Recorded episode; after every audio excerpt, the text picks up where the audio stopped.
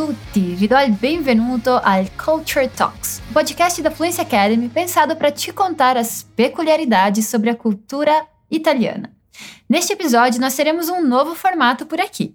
Eu convidei o Prof. Stefano para a gente bater um papo sobre a diversidade e as variações linguísticas da Itália. Então, a gente vai conversar sobre sotaques, dialetos e sobre a influência disso na língua italiana de hoje em dia. Se você ainda é iniciante na língua italiana, talvez seja um pouco desafiador, mas ainda assim pode ser um ótimo exercício para você treinar a escuta.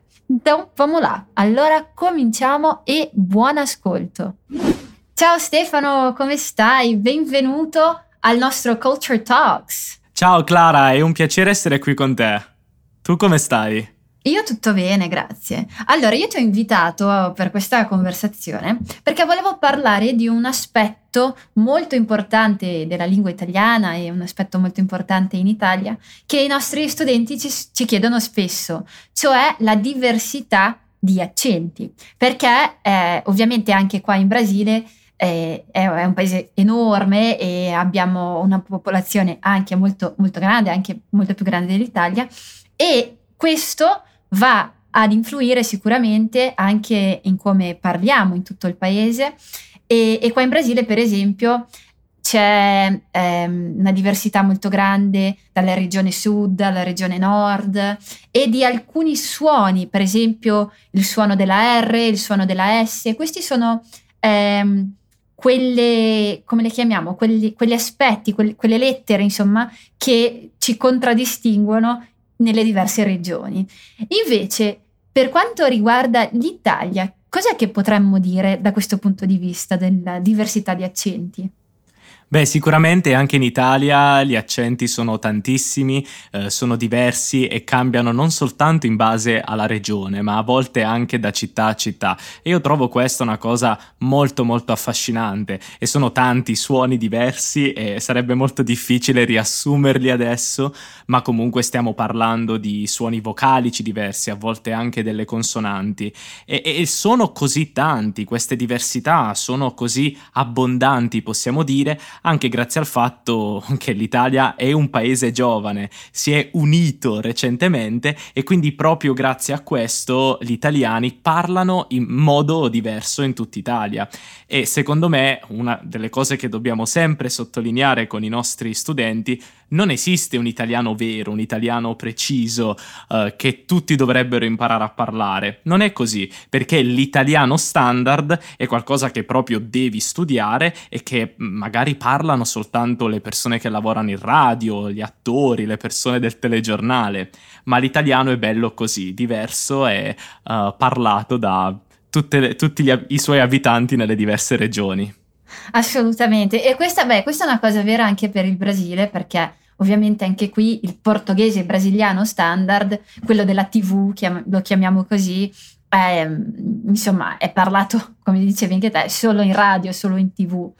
E, no, però eh, prendendo spunto da quello che dicevi, quest- questa diversità eh, degli accenti, delle diverse città, regioni eh, e dal fatto che l'Italia è un paese molto giovane, eh, ci porta a una cosa molto importante dell'Italia e della lingua italiana, anche se indirettamente, che sono i, i dialetti, perché quest- molti di questi accenti prendono spunto, partono proprio dai dialetti. Vogliamo magari parlare, spiegare un attimino che cosa sono questi dialetti ai nostri ascoltatori?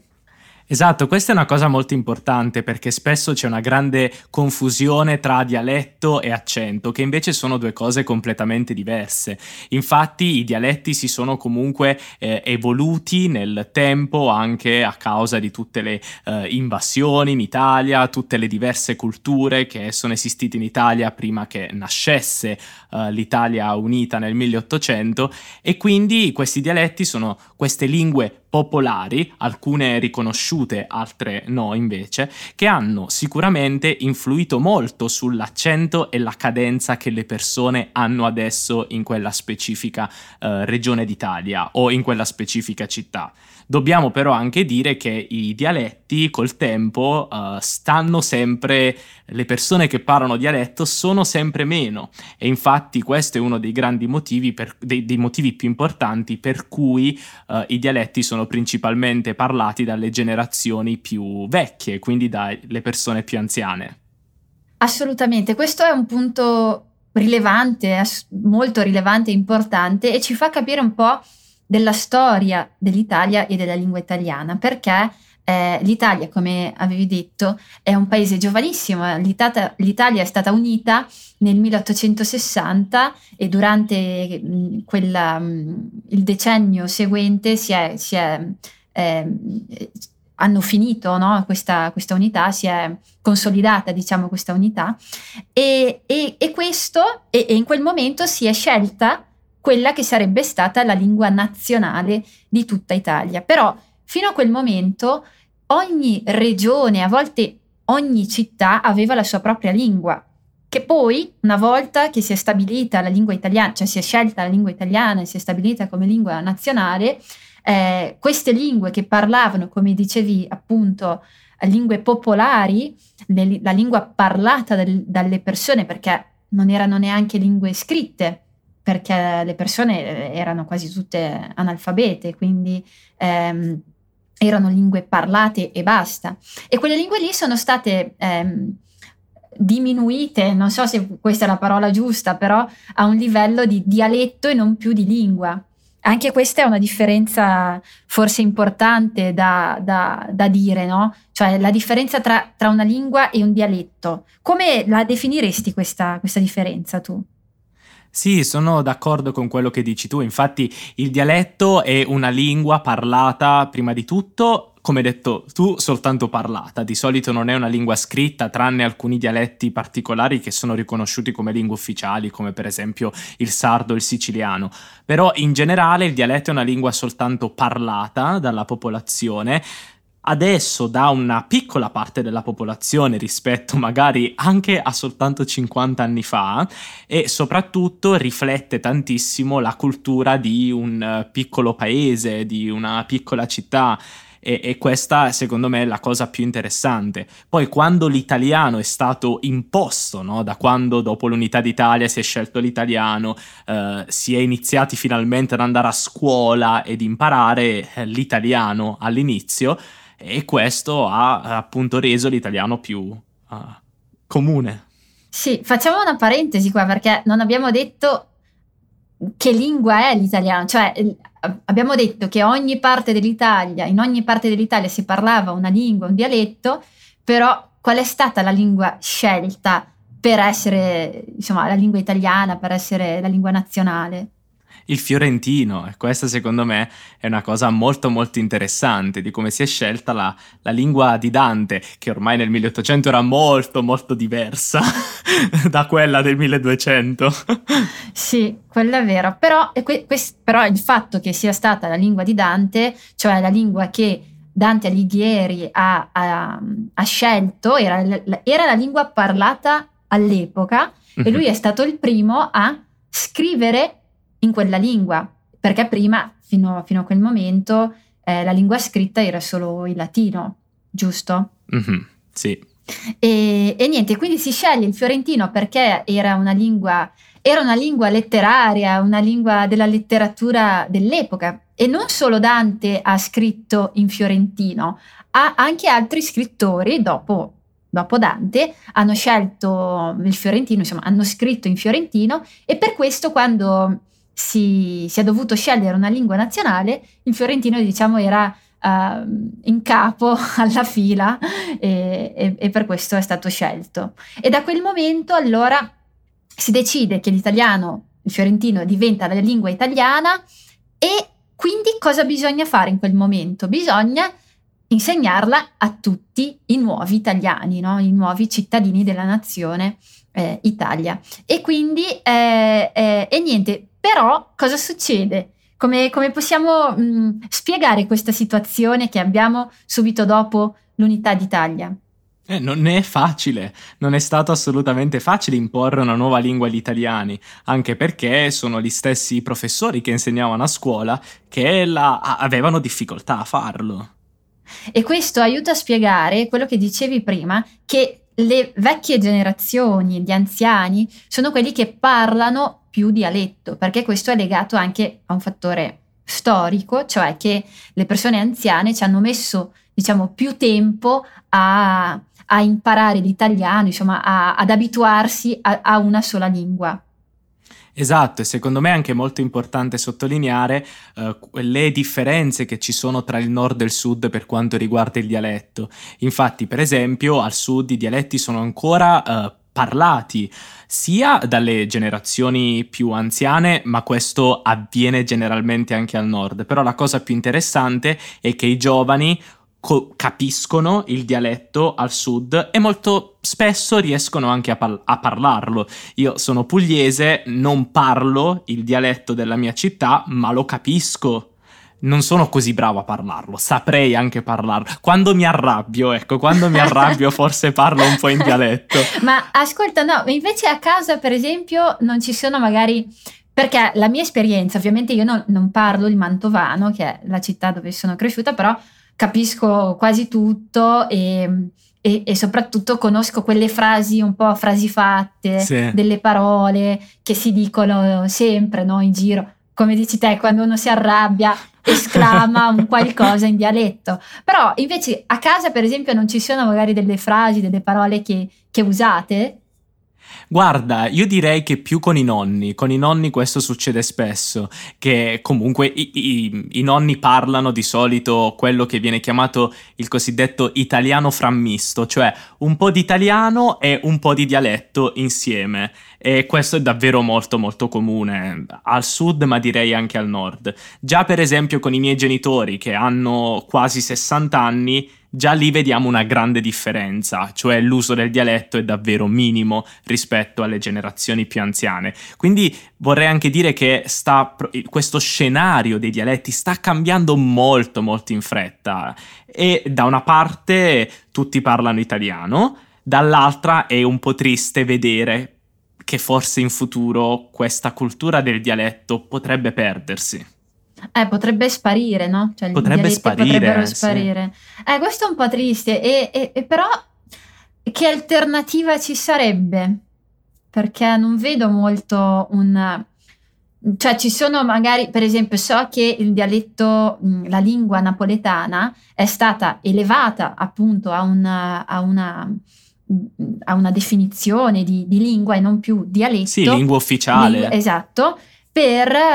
Eh, e, e questa cosa aiuta a, a non uh, perderla, fa con che non, non sparisca nel tempo.